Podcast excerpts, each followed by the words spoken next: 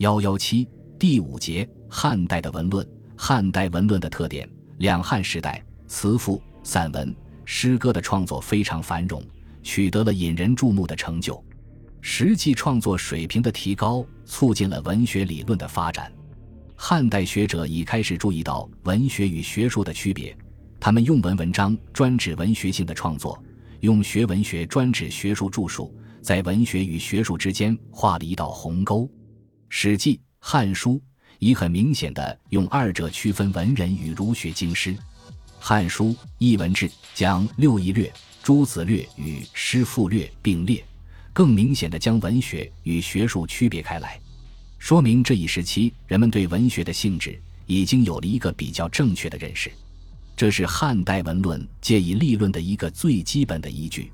和先秦相比，汉代文论内容更为丰富，涉及面更广，并且产生了一些专题文论，如《毛诗序》《刘安《离骚传》《班固《两都赋序》和《离骚序》《王毅《楚辞章句序》等。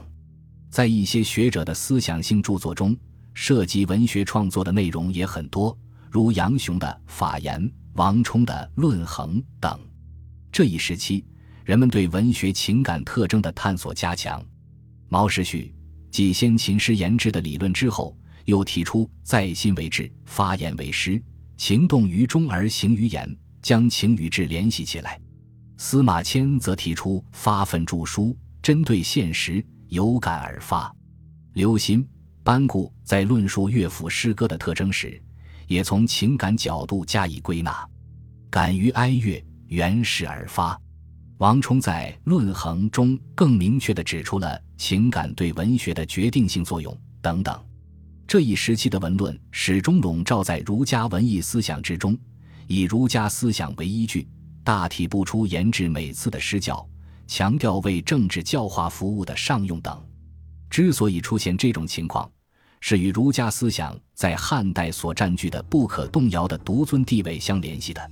独尊儒术使儒学一跃而居皇朝钦定的正统地位，成为唯一由官方颁布用来指导、规范人们思想行为不可违背的经典。